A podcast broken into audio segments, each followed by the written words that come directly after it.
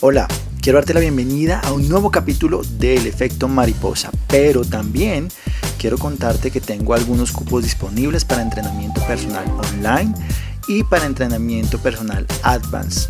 No importa si entrenas en el gimnasio, si entrenas en tu casa, si entrenas en el parque, tengo un plan para todas las edades y para todos los niveles de condición física. Si quieres más información de cómo acceder a uno de estos cupos de entrenamiento personal conmigo, escríbeme al correo jaime7rubio.gmail.com y ahí te daré toda la información. Ahora te dejo para que escuches este capítulo que va a estar muy muy bueno. La invitada del día de hoy es Alejandra Azulara peleadora profesional de artes marciales mixtas en un deporte dominado en su mayoría por hombres, ella ha logrado sobresalir y hoy en día ha firmado con Bellator, una de las ligas más importantes de artes marciales mixtas a nivel mundial. Hablamos de sus sueños, de su recorrido, de cómo llegó a firmar con Bellator, de sus peleas y además de eso no te olvides darle clic a todos los botoncitos que te encuentres, suscribirte, compartir, like, todo lo que te encuentres de botoncitos, dale que eso me ayudaría muchísimo. Hola Alejandra, bienvenida, bienvenida a mi podcast El Efecto Mariposa. Por fin pudimos cuadrar, tuvimos un cruce de horarios ahí un poco complejo, pero por fin pudimos cuadrar para poder vernos acá y hacer esta entrevista. Me siento muy feliz de tenerte acá en El Efecto Mariposa y que toda la gente pues pueda conocer un poquito más de ti, de lo que haces. Y bueno, bienvenida, cuéntanos. Hola Jaime, muchísimas gracias por invitarme y bueno, hablar un poquito contigo. Súper. Yo voy a dar una introducción eh, por encima, un poco por encima, y ya tú nos contarás un poco más a profundidad quién eres. Alejandra es una peleadora de artes marciales mixtas, pero la peleadora, ¿no? Yo creo que he visto, si no he visto todas, he visto la mayoría de tus peleas. Y, em, y creo que tienes mucha madera para esto. Creo que, creo que te metiste a, donde, a donde era, ¿no? Creo que tienes la, la sangre, la mente y todo para, para esto. Eh, pero cuéntanos tú, cuéntanos tú, Alejandra, quién eres, em, todo. Bueno, pues mucho gusto. Yo sí llevo ya 10 años siendo peleadora profesional de artes marciales mixtas y esto fue algo que no, no es como que yo lo hubiera buscado o que hubiera dicho, ay, yo quiero ser peleadora, pero pues siempre tuve una vida muy activa, me desenvolví en todo tipo de actividades pues físicas sobre todo, pero también muchas disciplinas artísticas eh, y esto todo porque pues siempre he sido hiperactiva, ¿sí? Yo ahora ya ese término lo veo con mucho cariño, porque antes eso, eso que era un señalamiento, una marca, un problema, eh, resultó ser más un superpoder, ¿cierto? pues más que todo porque en vez de medicarme o cosas así, mi mamá dijo, ah, bueno, la niña tiene mucha energía, pongámosle a hacer deporte. Entonces toda mi vida he hecho diferentes tipos de deportes. Bueno, les cuento a los que no saben que las artes marciales mixtas son como varios deportes en uno. Sí. Porque para uno meterse a pelear tiene que tener no solo conocimientos, sino ser bueno en peleando de pie, o sea, con puños, patadas, rodillas, codos, que son que pueden venir desde kondo, del karate, que fue donde yo empecé, pero entonces he aprendido muay thai, entre otras cosas y también hay que ser bueno en la lucha, que se trata de llevar a la otra persona al piso, y el jiu-jitsu, que es de estrangular, someter, terminar, hacer que el otro se rinda, ¿cierto?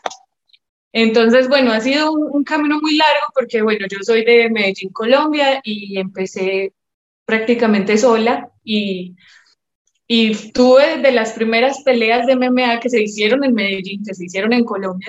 De hecho, al principio era muy difícil encontrar con quién pelear porque no habían, y el deporte estaba muy nuevo. Entonces, pues eso también me abrió las puertas a, a tener como ciertas posibilidades, eh, pues digamos que sin tanta experiencia, definitivamente. Pero bueno, digamos que me parece muy lindo hablar del efecto mariposa porque eso fue eh, algo que se notó desde el primer momento en el que alguien me preguntó, hey, ¿te quieres meter a la jaula? Y yo pues sin haber experimentado como tal el deporte, dije, bueno, pues tengo un, un background, un historial de que, de que ya peleo y me gusta pelear, entonces como que sí, se me hizo muy natural. Y dije, ah, ¿por qué no? Y ese por qué no ya desató todo lo que se vino después, porque ya al, ganar esa primera pelea profesional a mis 17 años, yo no, no tuve una carrera amateur, pues ya se fue viniendo como esa idea y ese, esas, porque digamos, yo en esa época no tenía con qué pagar ni siquiera un, un entrenamiento profesional. Pero al ganar esa primera pelea, pues eh, me, me, invitaron a entrenar en un gimnasio de MMA y, y, me patrocinaban y ahí empezó el cuento. Alejandra, ¿y mm, qué te decía tu familia? Te lo pregunto porque no somos un país peleador, ¿no? no son, Brasil es un país de peleadores, México es un país de peleadores, pero en Latinoamérica son prácticamente los únicos dos países de peleadores son Brasil y México, pero Colombia no es un país de peleadores. Colombia es un país de futbolistas, ciclistas, ¿verdad?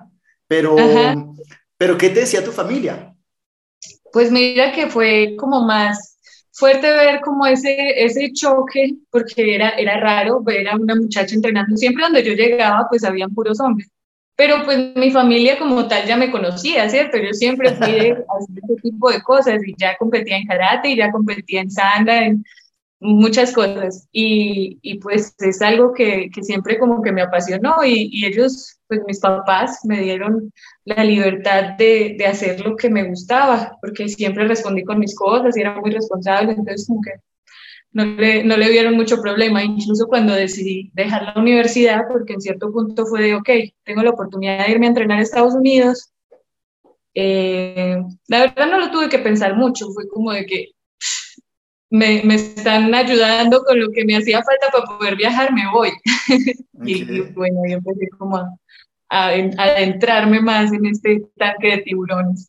Y en ese momento que tú dijiste, bueno, me voy a dedicar a esto, ¿Tú ya tenías un norte fijo? ¿Tú ya decías, quiero llegar a este punto? ¿O dijiste, voy a arrancar y vamos a ver qué pasa? Pues la verdad es que yo lo que siempre sentí fue mucha confianza en mí, porque siempre me sentí muy poderosa. Yo ni siquiera entrenaba para mis primeras peleas, no entrenaba muy bien, ¿me entiendes? No era como mi prioridad, pero aún así ganaba porque Dios es muy grande tal vez, pues, pero, pero tenía como ese, ese potencial que, que, poco a poco fui entendiendo, desarrollando y que después de, perder mi primera pelea fue que dije, ok, si he llegado hasta aquí sin hacer las cosas bien, pues si me concentro, esto pues puede ser algo muy grande. Y, y pues no, no lo pensé mucho, simplemente me dediqué a, a trabajar en mí, ¿cierto? En, en eh, mejorar cada uno de los, de los ámbitos, aprender jiu-jitsu, aprender lucha, viajar, eh, muchas veces sin, sin, tener los medios, pues siempre, al principio siempre fue así como, ok, duermo aquí, aquí duermo, no hay problema. Y tener que dejar a mi familia, pues hacía parte de, de todo, siempre viajé sola. Y bueno, ahora ha llegado pues como ese punto donde, donde veo todo lo que tengo a mi alrededor, lo que he hecho, que ya tengo mi casa, pues vivo aquí en, en México y, y pues se me hace increíble como el alcance de, de, todo, simplemente por ese enfoque. Yo no, no pensaba, ay, voy a hacer esto, no. Simplemente sabía que iba a venir algo grande si trabajaba bien. Y fue en el momento en el que eh, vine por primera vez aquí a México que me ofrecieron una pelea por título. Yo solo venía por mes y medio, no era ni siquiera mi intención pelear. Pero cuando resultó, pues me dijeron que si quiere pelear y otra vez fue como de que, claro, pues ¿por qué no? Aquí estoy, ¿no? y haber tomado esa pelea otra vez fue esa, ese, ese punto que me dio un, eh, un, un, historial, porque, o sea, mi récord y mis peleas son mi hoja de vida y son claro. por las que me voy a otras ligas. Y, y, entonces ya al tener una pelea internacional ganada con un título, bam, pues hizo que una liga más grande me viera. Yo no pensaba solo en UFC, para mí cuando Bellator me llamó, pues fue como de que, wow, no me lo podía creer. Y, y, fue una oportunidad enorme que sin pensarlo dos veces, vámonos. Bueno, espérame un segundo antes de que entremos a Bellator. ¿Todo, todo tú crees que ha pasado muy rápido contigo en tu, en tu carrera profesional? Definitivamente, definitivamente yo no estaba lista para nada de lo que pasó. En una cuestión técnica, ¿cierto? Hablando en, en Sí, en, en decir que, que, si tenía una forma, una base bien definida, no, no tenía nada de eso, apenas estaba empezando. cuando me ofrecieron entrar a las ligas mayores. Entonces entro yo a las ligas mayores literalmente en pañales y me toca empezar a, a moverme y a, y a, decir, ok, ya estamos aquí, vamos a ver qué sale. Ok. Y cuando, y cuando tú empezaste, ¿ya tenías idea o ya conocías todo el monstruo que eran las artes marciales mixtas a nivel mundial? ¿O, o no, no era tan claro para ti a qué te estabas metiendo? Pues yo nunca pensé en eso como tal, ni siquiera pensaba como en, en que fuera a vivir de esto, ¿me entiendes? Yo peleaba por pasión, no porque me pagaran, porque de hecho en Colombia nunca recibí como algo que me dijera, no, sí, pues, pero eh, como que todo fue pasando al mismo tiempo, yo ya estaba empezando a entrenar, después resultó que Ronda Rousey hizo como este boom que hizo que las MMA femeninas fueran tan visibilizadas a nivel mundial y, y pues fue algo que realmente mmm, no me lo esperaba, pero de algún modo sí me sentía lista. Ok, ok, bueno. Y entonces tú, el primer lugar al que llegaste después de Colombia fue México. No, primero fue a Estados Unidos, cuando dejé la universidad y me fui. Ok, ¿llegaste a Estados Unidos? ¿A qué parte, a qué ciudad? La primera vez llegué a mm, Carolina del Sur, estuve entrenando con una peleadora de UFC que se llama Sarah McMahon. Sí. Y, bueno, estuve también en Nueva Jersey, eh, de donde es mi manager, y estuve yendo a gimnasios, a foguearme con gente, a que me pegaran, porque realmente, te digo, no como nada, pero estábamos, era probando figura y viendo a qué nos íbamos a enfrentar. Sí. Ya después de eso volví a Colombia. Eh, vivir en Estados Unidos era muy complicado para mí porque pues resulta primero muy costoso y todo, no sé, pero eh, resultó que se hizo la conexión entre mi manager y los Graso, eh, que son pues el equipo con el que sigo entrenando, eh, que llevan a Alexa Grasso, Irene Andana, y eh, pues se abrió la oportunidad de venirme para México y se me facilitaron mucho las cosas. Y bueno, empecé a vivir aquí. ¿Cuánto llevas ya en México? En México llevo cuatro años, ya casi cinco, aunque ha sido intermitente porque viajaba a Estados Unidos, incluso estuve viviendo en Italia un tiempo, eh, pero decidí hacer mi base aquí en Guadalajara. Súper. Y ahora sí, ¿cómo fue, ¿cómo fue la llegada para firmar tu contrato con Bellator? Pues eso llegó a través de mi entrenador y yo primero lo escuché sin, sin que me lo dijeran a mí, como que se comentaron ahí, como que está esto. Y alguien dijo por ahí, Bellator, pero como si no está lista. eh, ok, ya está ahí. Eh, después ya vi el contrato físico, me ofrecían pelear con una muchacha ucraniana, ocho veces campeona mundial de kickboxing. En, pues en ese momento ni siquiera sabía dónde iba a ser la pelea, pero dije, ay, pues esto está increíble. Yo había firmado con otra liga, que es como el UFC femenino, se llama Invicta.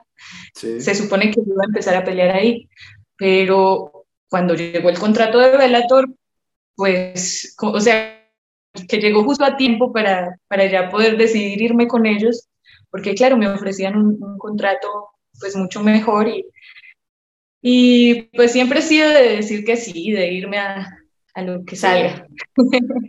pero, pero te digo, yo como que de algún modo estaba esperando algo grande y, y, pues todo fue pasando, a pesar de los obstáculos, porque incluso en esa época me deportaron, no me dejaron entrar a México, entonces me tuve que ir a hacer campamento a Estados Unidos. En, en ese momento ya ve la torera de UFC, porque Bellator antes no era de UFC, ¿verdad? Era... No, son como ligas eh, competencia, por decirlo así.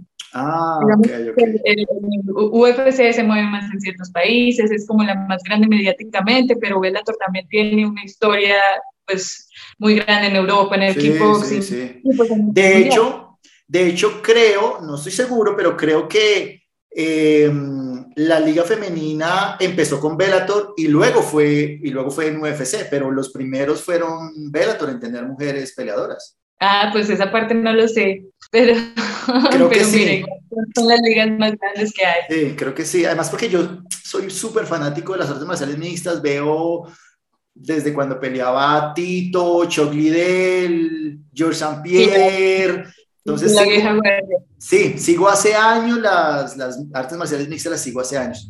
Bueno, y entonces arrancaste con Bellator y tu primera pelea fue con una ucraniana. ¿Fue con quién? Lina Ochnikova. Sí, sé quién es. Y en ese momento pues la estaban proyectando para pelear por el título y pues tú sabes que a veces cuando uno lo están proyectando como estrella y así pues le ponen gente que no tiene tanto nombre tal vez para, para probarle, irle haciendo como ese, sí, sí, Y pues así me llevaron a mí esa pelea como underdog. Nadie underdog, sí. Hasta pusieron mal mi nombre en la cartelera, pero pues yo iba como en mi fiesta, me llevaron a Italia, me tocó experiencia, yo estaba, bueno, nada por todo lo que estaba pasando y, y como que nunca me asustó eso de ser la underdog, sí, porque yo no tenía nada que perder allá. Y cuando veía a esta chica, que de hecho, por ejemplo, entramos a un restaurante y tenían un calendario así con la foto de ella y sus cinturones, nomás me daba como, como gracias, así voy a pelear con ella pero cuando la vi en persona dije, pues no está más grande que yo, no me da como susto ni nada. Entonces, eh, sí, lo, lo, lo, fluí, lo disfruté y, y me la llevé porque...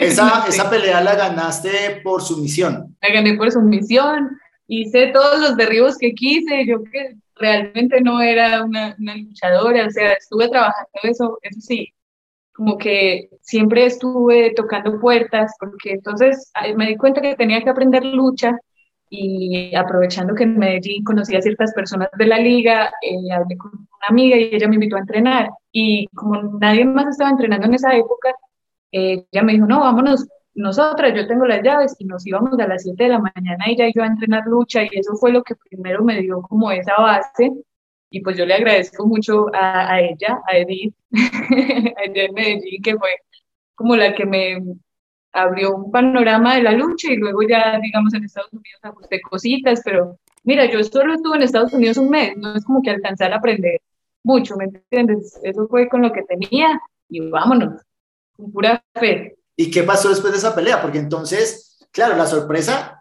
la sorpresa no fue solamente para ti, la sorpresa fue para, para los de Bellator, para la fanática, para todo el mundo, porque esperaban, esperaban que tú fueras la sparring de, de Elena y resultó que ganaste. Entonces, ¿ahí qué pasó? Ese fue, yo creo que el efecto mariposa más grande de, de mi carrera, porque pues ese, ese top, porque era un reto muy grande, ¿cierto? Pero yo pues no lo, no lo vi tan inalcanzable. Y después de que esto pasó y de que todo el mundo quedara como en shock, de que esta parecida viniera y le y, rindiera a, a, esta muchacha, pues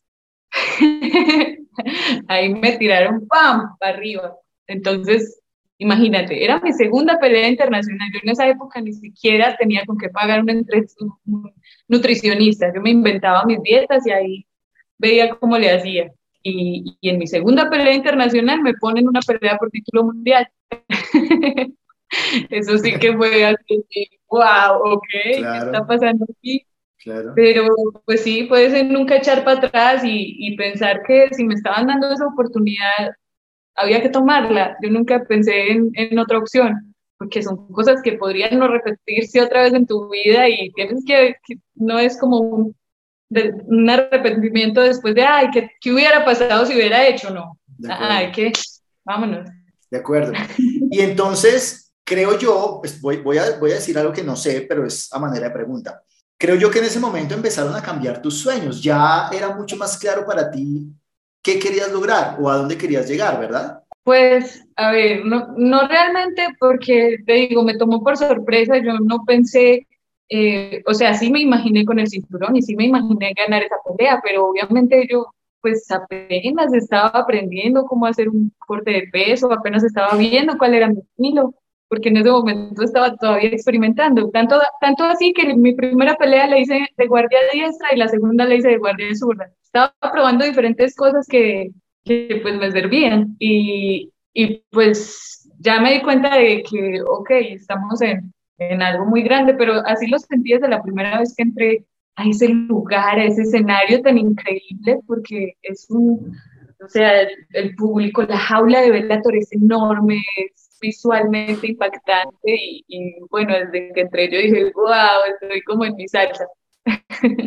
Ahí, ahí va mi siguiente pregunta, porque ¿cómo es cómo es entrar en la jaula y, un escenario repleto de gente, pero, pero, pero en el octágono solo están ustedes dos. ¿Qué, ¿Qué piensas? ¿Qué pasa por tu cabeza? ¿Qué sientes? Pues realmente son, son muchísimas cosas y creo que cada pelea es diferente. Porque cuando, cuando voy caminando a la jaula yo realmente no, no pienso en, la pelea. Estoy sintiendo el momento, disfrutando lo que estoy haciendo porque me gusta pelear, porque ya me preparé para lo que iba a hacer allá y no va a cambiar mientras llego a la jaula, ¿me entiendes? Ya ahí traigo todo lo mío y, y con esto estoy lista para, para lo que sea. Eso es, es como un escenario y, y, para mí que siempre he sido como tan artista de naturaleza, de hecho de ahí viene mi apodo, el, el azul representa todo ese arte que, que, traigo y la sensibilidad y el, y el ser así. y pues yo salgo bailando porque es algo que me nace y, y, ya, no es algo que practique ni que piense, ¿no? Ya. Sí, salsa. O lo que sea. ok, ok. Súper. Bueno, y entonces ahora, mm, ¿cómo es un día tuyo? ¿Cómo, ¿Cómo divides tu día en el entrenamiento? ¿Qué entrenas? ¿Qué disciplina? ¿Sigues entrenando lucha o estás entrenando jiu-jitsu? ¿Cómo, ¿Cómo, es un día tuyo? Bueno, pues esto es una carrera, tanto como cualquier carrera universitaria. Yo tengo mis materias y tengo que responder con cada una. Afortunadamente ya con el tiempo, a medida que tengo ya, digamos, una estabilidad, pues puedo dedicarme y enfocarme solo en entrenar. Ahorita todo mi día se enfoca en mi cuerpo, ¿cierto? En que esté bien, en que me alimente bien y en cumplir con mis sesiones, que son la sesión de... Yo tengo días diferentes, digamos, lunes, miércoles y viernes es una sesión, eh, son unas tres sesiones que serían Jiu-Jitsu, la preparación física general y el trabajo de MMA con mi head coach. Y los martes y jueves hago lo que es otro tipo también de preparación física, hago lucha, y, y también MMA todos los días. Entonces, pues dependiendo de cómo me voy sintiendo, un día puedo descansar una sesión o hacer incluso otra más, todo depende. ¿Cuántas horas al día estás entrenando? En promedio son unas cuatro, en promedio. Hay días que son más, hay días que son menos. Ok. Y me decías que al comienzo tú manejabas tu alimentación de acuerdo a lo que tú creías que hacías. Hoy en día, ¿cómo es tu alimentación? Pues mi alimentación se ha vuelto muy consciente y muy limpia. Yo fui vegetariana por 10 años porque siempre he ido como de que mm, si no estoy de acuerdo con cómo se están haciendo las cosas, no quiero participar en ello. La industria de, de la carne y del trato a los animales es horrible, pero digamos que con el tiempo he ido también conociendo mi cuerpo, viendo qué funciona. Hoy aquí en Guadalajara tengo una empresa que me patrocina que eh, son productores de, eh, pues, de, productos de origen animal, eh, pero que todos son de libre pastoreo, con crianza digna, orgánicos, que pues tienen como una conciencia de, su impacto en el ambiente. Entonces como que eso ya va más conmigo y estoy comiendo poquita carne, pero es muy variada te digo, yo hay días que, no como carne, otros que sí, pero todo como muy limpio. Eso sí, dejé los empaquetados en general, no, como mucha basura, trato de, de irme por, por, lo más limpio y lo más natural. ¿El hecho de dejar de ser vegetariana afectó en algo tu rendimiento? ¿O lo mejoró, lo empeoró? ¿Cómo sentiste ese cambio de, de, de empezar a comer nuevamente carne? Así fuera poca. Sí, de hecho, eh, se, se, ve el cambio en mi cuerpo, pues yo antes siempre daba el peso y siempre he tenido como una constitución fuerte, desarrollo músculos sin, sin tanto esfuerzo, pero digamos que sí se notó que ahora que estoy comiendo carne, la masa muscular está un poco más compacta, ¿cierto? Ya como que se me marcan un poquito más los músculos, a veces sí sentía como una energía diferente, pero te digo, es, es un, un me encanta experimentar con mi cuerpo, ir probando cosas y no radicalizarme en que solo es esto, solo es esto, sino ir viendo qué, me sirve, qué no me sirve y, así. Alejandra, mm, ¿qué hace falta en Colombia para que tengamos más peleadores y peleadoras de artes marciales mixtas? Pues ahorita, digamos que hay unas nuevas generaciones que están metiéndose un poquito más y bueno, conozco algunos, eh, sobre todo hombres, mujeres muy pocas, pero, pero ¿qué haría falta para que, para que salieran más peleadores y para que salieran más a nivel internacional? Creo que en ese punto lo que hace falta es más entrenadores con experiencia, pues en las grandes ligas. O sea, si uno quiere poder llegar a las grandes ligas, tiene que saber cómo funciona todo ahí, cómo se entrenan los, los peleadores de alto nivel y también poder tener ese fogueo internacional. que necesitamos? Como un poquito más de diversificación y, y también de unión, porque entre las mismas escuelas como que buscan apartarse y esto es mío y este peleador es mío y no te puedes ir para allá, ¿sí me entiendes? Como que a veces le cortan mucho las alas a, los peleadores. Esa pudo haber sido incluso una de esas cosas que, que me sirvió a mí para llegar a, a, tantos lados y fue que no, pues que estaba sola, sí, que, que era libre de, de elegir mis cosas y siempre fui como tomando las oportunidades que resultaron ser, que resultaron ser fundamentales en, todo esto. Sí, creo que concuerdo contigo en que entrenadores con experiencia internacional tampoco es que tengamos muchos aquí en Colombia, ¿verdad? Exacto, y también como que no hay mucha oportunidad de fogueo en, en, el mismo país, porque pues también está esa competencia de que nos estamos matando ahí entre los peleadores en vez de buscar una oportunidad internacional y hacer que todos crezcamos. Entonces como que algunos se, se quedan ahí y no, no podemos ver más allá. También porque en Colombia difícilmente puede uno entrenar sin trabajar. Sí. No, no, le podemos dedicar todo el tiempo que requiere esto. Entonces, o sea, tener cualquier tipo de apoyo sería, sería ya decir, ok, ya hay más oportunidades. Y es difícil de decir cómo conseguimos ese apoyo, no lo sé. Alejandra, ¿y hoy qué sueñas para el futuro? ¿A dónde quieres llegar? ¿Qué quieres lograr? Pues yo quiero ser mejor en esto cada día, sé que tengo mucho potencial, me encanta lo que hago, saber que estoy peleando con, por ejemplo, eh, yo sí he perdido varias peleas, pero el saber con quién he perdido estas peleas, qué nivel de experiencia tienen ellas en comparación conmigo y saber que pude haber ganado muchas de esas peleas es algo que me da mucha motivación para decir estoy en el camino correcto, ¿cierto? Si ya me, he metido con las mejores de mi categoría y he salido de esas peleas sin ni siquiera un ojo morado, ¿me entiendes? Como que digo, no tengo nada que temer. Y lo que sigue es, la verdad no, no he sido muy de, ah, esto es lo que va a pasar. No, no me gusta como calificar las cosas, me gusta mucho lo inesperado. Pero sé que si sigo haciendo las cosas bien, pues el título me va a caer porque me lo merezco, sí me lo merezco, ¿cierto?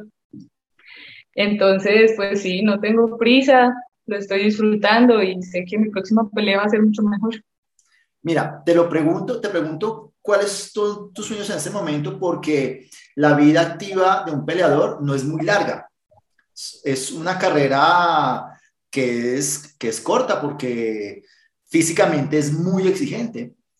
Por eso, sí, por eso, por eso te pregunto, bueno, si tienes... Sí, en cuanto a una proyección más a largo plazo, pues eh, de hecho siento que este medio me, me ha abierto muchas puertas para que a ver, primero siempre he tenido la opción de enseñar porque me encanta enseñar, me encanta transmitir lo que hago. Siempre he sido profe de acrobacia aérea en telas. Te he visto, pues, te he visto. Ha sido mi, otra pasión, pero también pues siempre me he visto en medios así de, de, enseñar. Me, me, gusta mucho eso de inspirar a la gente a que cuida su cuerpo, a que coma bien, en fin. Pero también tengo como todo ese lado de que también me gustaría dedicarme tal vez a la música, tal vez a escribir, como que tengo muchos proyectos en los que toda la vida he venido trabajando, entonces hoy sí soy peleadora, pero no soy solo eso, pero es algo que, que se va a ir manifestando con el tiempo, estoy trabajando en muchas cosas, ahora estoy haciendo, eh, estoy comentando para una liga de MMA para naciones, y esto ya me está formando para pues, desenvolverme en otros medios más mediáticos, pues sí. Chévere, chévere. No, no, sabía que, bueno, sabía lo de las telas, pero no sabía que también eh, estabas con el cuento de la música, pero con la música tocas algún instrumento, cantas. Canto, he cantado toda la vida. Yo estuve en un teatro musical durante ocho años y siempre he tenido eso de que a veces me encuentro con músicos y, hey, deberías, deberías cantar.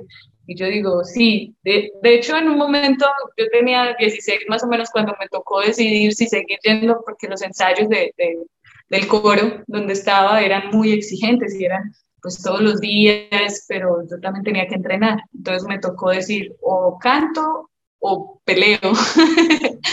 y pues dije, el cuerpo y, y el, la actividad así física tiene unos años, ya el canto lo puedo hacer después. Ese fue mi razonamiento. Oye, chévere, chévere que hagas todo eso, me parece muy chévere, muy chévere.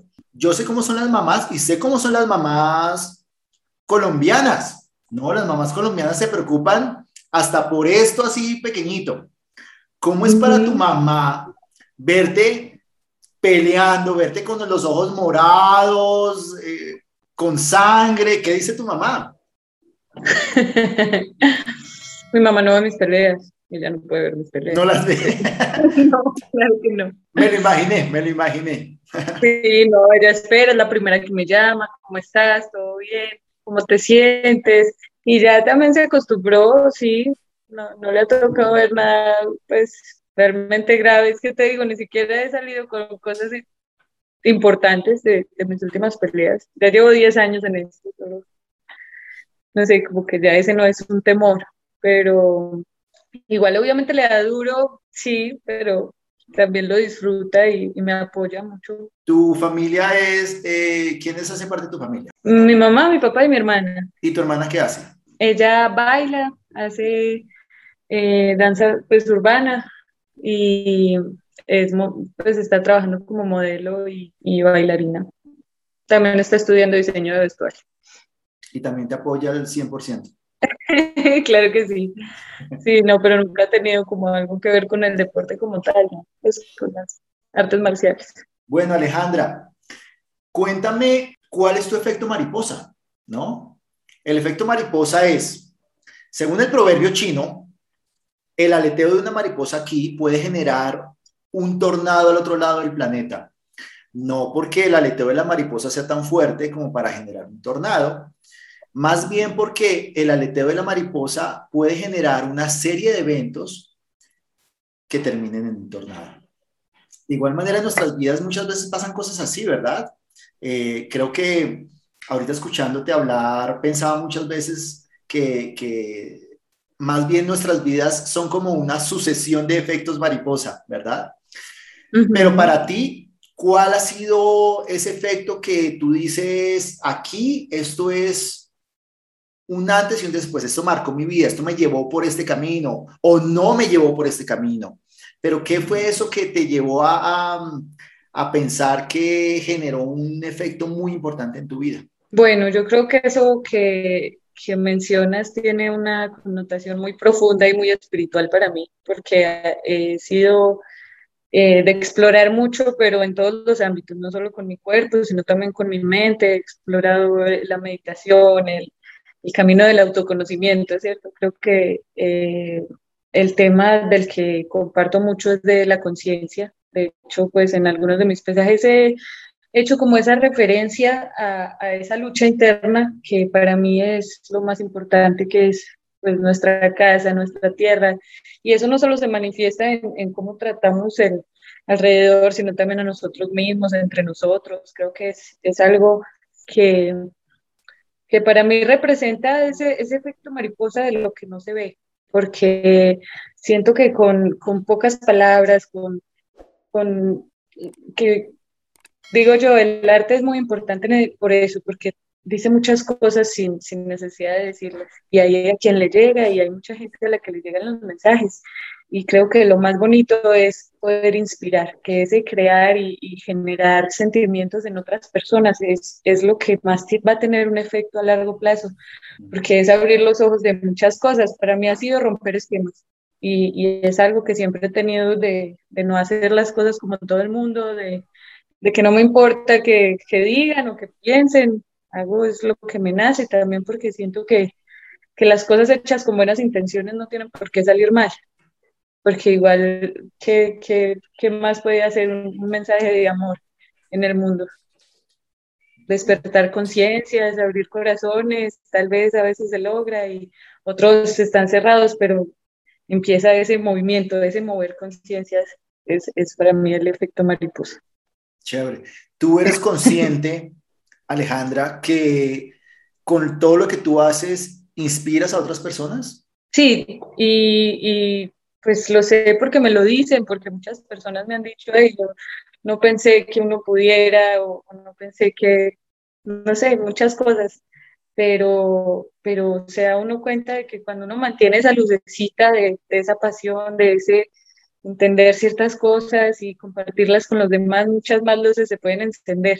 y, y sí lo he visto y me parece genial producir eso, que una niña me vea y diga, ay, yo quiero ser peleadora, porque pues se puede. Chévere. Me imagino que debe sentirse chévere, pero también debe sentirse algo de responsabilidad, ¿no? Porque te están viendo. Y, y, creo que en ese sentido es muy bonito lo que es el camino de las artes marciales, porque estamos hablando de algo que no es solo el entrenar y sí, el todos los días, sino el perfeccionamiento del carácter, el estar todo, ese, todo el tiempo uno buscando ser no solo mejor en este ámbito, sino ser mejor persona y hacer las cosas bien y como que uno empieza a organizar todos los ámbitos de su vida y eso ya le, le da esa confianza de, de, poder influir de buena manera en el mundo, ¿no? Tu equipo de entrenamiento, allá con los grasos y todo eso, ¿qué te dicen? ¿Te dicen, oye, tú tienes que ser campeona o, o qué te dicen? No, la verdad me llevo muy bien con, con mis entrenadores. Eh, ha sido un cuestión, una cuestión de confianza, de apoyo, de que eh, no, un equipo no es solo lo que se ve en un peleador, un equipo son muchas cosas y, y, uno mismo como peleador es el que va dándose cuenta quién necesita en su ambiente, porque no es solo los entrenamientos, es la vida. Pues tiene que, sí, tratar de que todo esté lo más, hacer lo que tenemos que hacer. Obviamente mi, mi entrenador me ha dicho que ve mi potencial, que cree en mí y pues yo le creo. Y, tomamos decisiones en conjunto. ¿Quién te inspira? ¿Quién es tu modelo en las artes marciales mixtas? En las artes marciales creo que es Valentina Shevchenko. creo que está tiene... arrasando, ya arrasó con toda su categoría. Pero es que tiene un nivel de perfeccionamiento de su arte que, que va en esto que te acaba de decir de las artes marciales. Eso solo se lo da el hecho de que toda su vida ha estado así y que cuando entra al octágono sabe lo que tiene que hacer porque lo ha hecho toda su vida y porque lo ha repetido 800 mil veces más que, sí. que otros, ¿me entiendes? Tiene esa, sí. esa confianza y esa seguridad de, de decir, aquí no me van a, a, bajar, sí, así tiene que ser. Súper. ¿Y la conoces? ¿Has hablado con ella o...? No, pero ¿quién quita que peleemos un día? claro que sí, claro que sí. Pero están en diferente categoría, ¿no? No, es la misma categoría. ¿Es la misma? Uh, bueno, chévere, chévere espérate, vamos. Pero, ¿sabes qué? Es, es lo, lo bacano de que uno a veces se, se, mete en la cabeza que para que las cosas salgan bien tiene que ser así o así o así. Entonces hay muchos peleadores que, no, es que yo voy para UFC, para UFC, y tienen más puertas que los podrían ir llevando en ese camino, pero se cierran a que solo hay una oportunidad o una posibilidad. Digamos que para mí, eh, esa, esa apertura y también obviamente la suerte, no sé, todo lo que, lo que trae esto, este camino tan largo, eh, me, me, dieron el espacio de, de, empezar a desarrollarme en, en Bellator, que igual es una liga muy alta, pero todavía me dieron la oportunidad de ir escalando, conociéndome, ya para tener una, una preparación para lo que se viene, porque cada vez va a ser más alto, cada vez va a ser mejor, ese es el punto. Además, porque de acuerdo a lo que me cuentas, creo que lo necesitabas, ¿no? Necesitabas ese, ese empujón también para darte cuenta de todo lo que te hacía falta en, en la preparación, en, en, el conocimiento, en la experiencia. Claro sí, porque aparte UFC sí es una empresa muy importante, no descarto que pelee allá algún día, pero si me hubiera agarrado cuando empecé, probablemente no hubiera logrado llegar a mucho porque me faltaba la experiencia y, y también, sí, aprender un poquito más de, de, mí misma y de cómo moverme allá. Súper. ¿Cuándo es tu próxima pelea, Alejandra? Yo nunca sé eso hasta un mes antes. Pero, Pero la... pues posiblemente a principios de año. Pero la idea es que tú buscas estar preparada siempre para cuando llegue o te preparas cuando, cuando ya tienes la fecha como que haces el, el calendario planeación. Mira para mí mentalmente siempre funciona igual, es estar aprendiendo ciertas cosas, es estar pues cuidándose y pues o, o personalmente eh, no me gusta como descuidarme tanto con la alimentación o así, hay todo tipo de peleadores, a algunos les gustará de vez en cuando porque uno se puede dar un receso, por ejemplo, después de pelear, ¿cierto? Es como sus vacacioncitas donde se recupera ya de tanta dieta, de tanto sufrimiento, porque es, es la parte más difícil dejar de comer. pues lo que a uno le gusta o, empezar a contar lo que se come, no sé, pero también es un entrenamiento mental muy interesante. Entonces, pero cuando, cuando ya sabe uno que tiene pelea, ya le dan pelea, el campamento ya se vuelve muy específico a cortar bien la alimentación, o sea, ya ponerse de verdad estricto porque hay que dar un peso y aparte prepararse de acuerdo a la persona con la que me toca. Es algo pues específico, estudiarlo, hacer un plan de pelea, pero pues todo igual, los mismos entrenamientos, todo. Sí, además para la gente que nos oye, que cree que subir a una jaula a pelear es simplemente entrar a darse golpes, no es así. Eso tiene toda una preparación y tiene una estrategia, ¿verdad?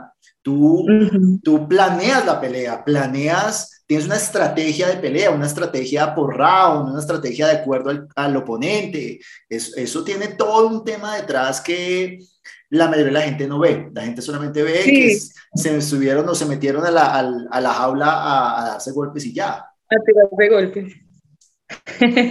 Además de que es algo que, que solo tiene dos resultados posibles o ganas o pierdes. Esa, esa parte es, es, difícil porque sí, tú tienes que ir haciendo un récord, el récord es tu hoja de vida, pero ahí no especifican ciertas cosas. Digamos que en el colegio a uno le califican, no sé, uno hasta cinco, pero aquí sí, al otro le fue un poquito mejor que a ti, ya perdiste. Entonces, pero lo que nos da también el, el perder, el perder contra quién, el perder bien, que a veces es mucho mejor que, que, ganar mal y dar un mal espectáculo y que no te quieran volver a ver, mientras que un peleador que siempre va hacia adelante, que siempre da un buen show, aunque pierda lo llaman, sí, son, son como muchos detalles que, que implican el, el, ser un peleador.